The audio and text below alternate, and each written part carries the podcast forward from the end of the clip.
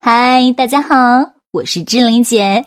你配拥有最美好的一切，包括一诺老师的“猪买单”，脑袋决定口袋，“猪买单”是企业家最最有效的补脑课程。曾经有人问万科集团董事长王石：“您最尊敬的企业家是谁？”王石沉思了一下，说出了一个人的名字，但这个人。并不是股神巴菲特，也不是世界首富比尔盖茨，也不是华人首富李嘉诚，也不是房地产界的某位成功人士，而是一位老人，一位跌倒过并且摔得很惨的老人。他的名字叫做褚时健。褚时健，一九二八年出生于一个农民家庭。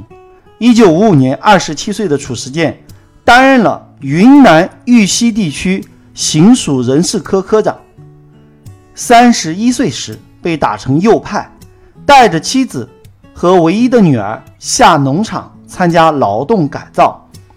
文革结束后，一九七九年，褚时健接手玉溪卷烟厂，出任厂长。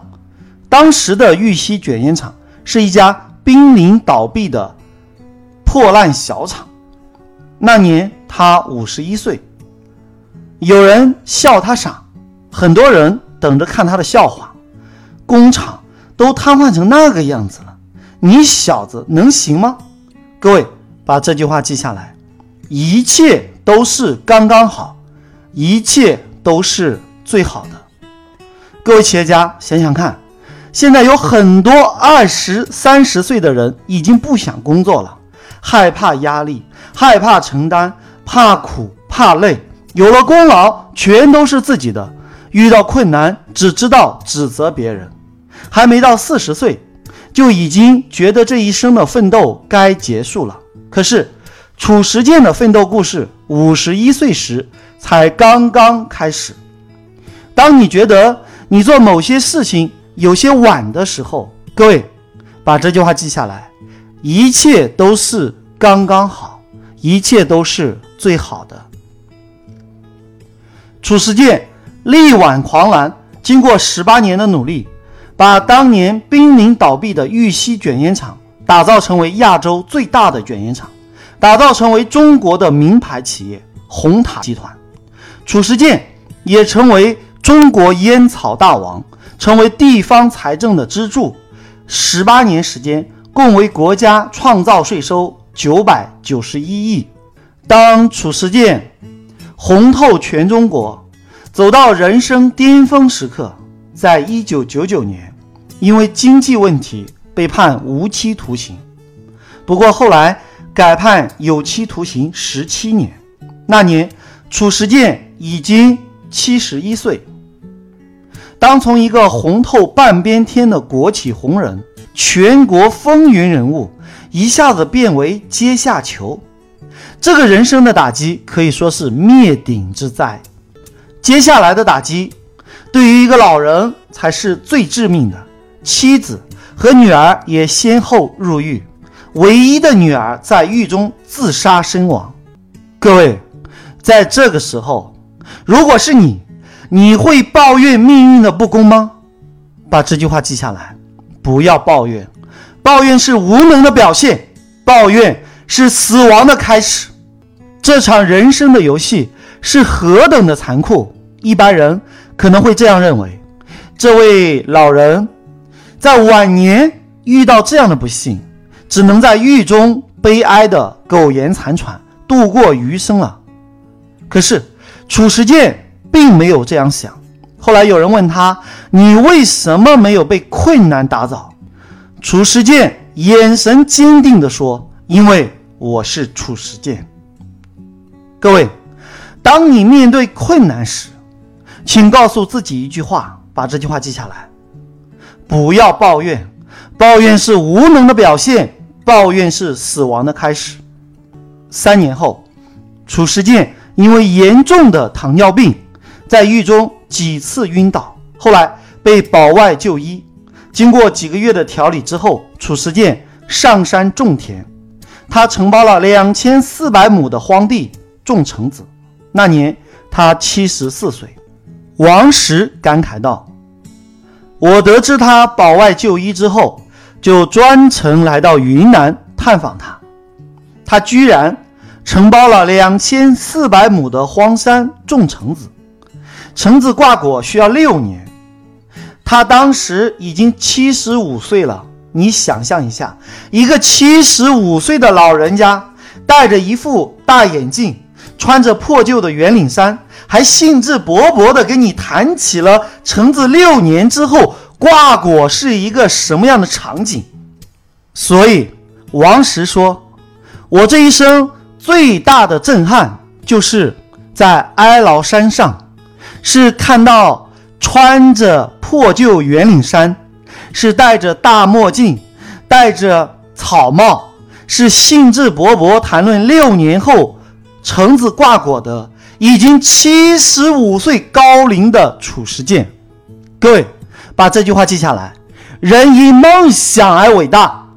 六年之后，他已经是八十一岁的高龄。这些看起来无法跨越的困难，并没有阻挡到褚时健。他带着妻子进驻荒山，昔日的企业家成为一个地道的农民。几年的时间。他用努力和汗水，把荒山变成果园，而且他种的冰糖脐橙，在云南一公斤八块钱，你抢都抢不到。这些产品被运往深圳、北京、上海等大城市，经济效益可谓是惊人啊！各位，重点来了，请问你，褚时健卖的是橙子吗？如果有人这样想，那就大错特错了。各位，把这句话记下来。褚时健卖的是励志故事，是他在古稀之年不服输的企业家的精神。王石再去探望褚时健时，他看到了一位晒得乌黑但健康开朗的农民老伯伯。他向王石介绍的都是果园。气温以及果苗的长势情况，王石问了一个核心的问题：两千四百亩的荒山，你如何管理？褚时健使用了一个方法：公司加农户，就是和果农互利的办法。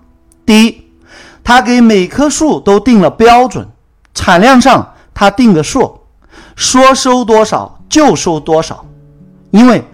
太多会影响果子的质量，这样一来，果农一见到差一点的果子就主动的摘掉，从不一次充好。第二，他制定了激励机制，一个农民只要完成任务就能领上四千块钱，年终奖金两千块，一个农民一年能够领到一万多块钱，一户三个人就能收入三四万块。比到外面打工挣钱还多。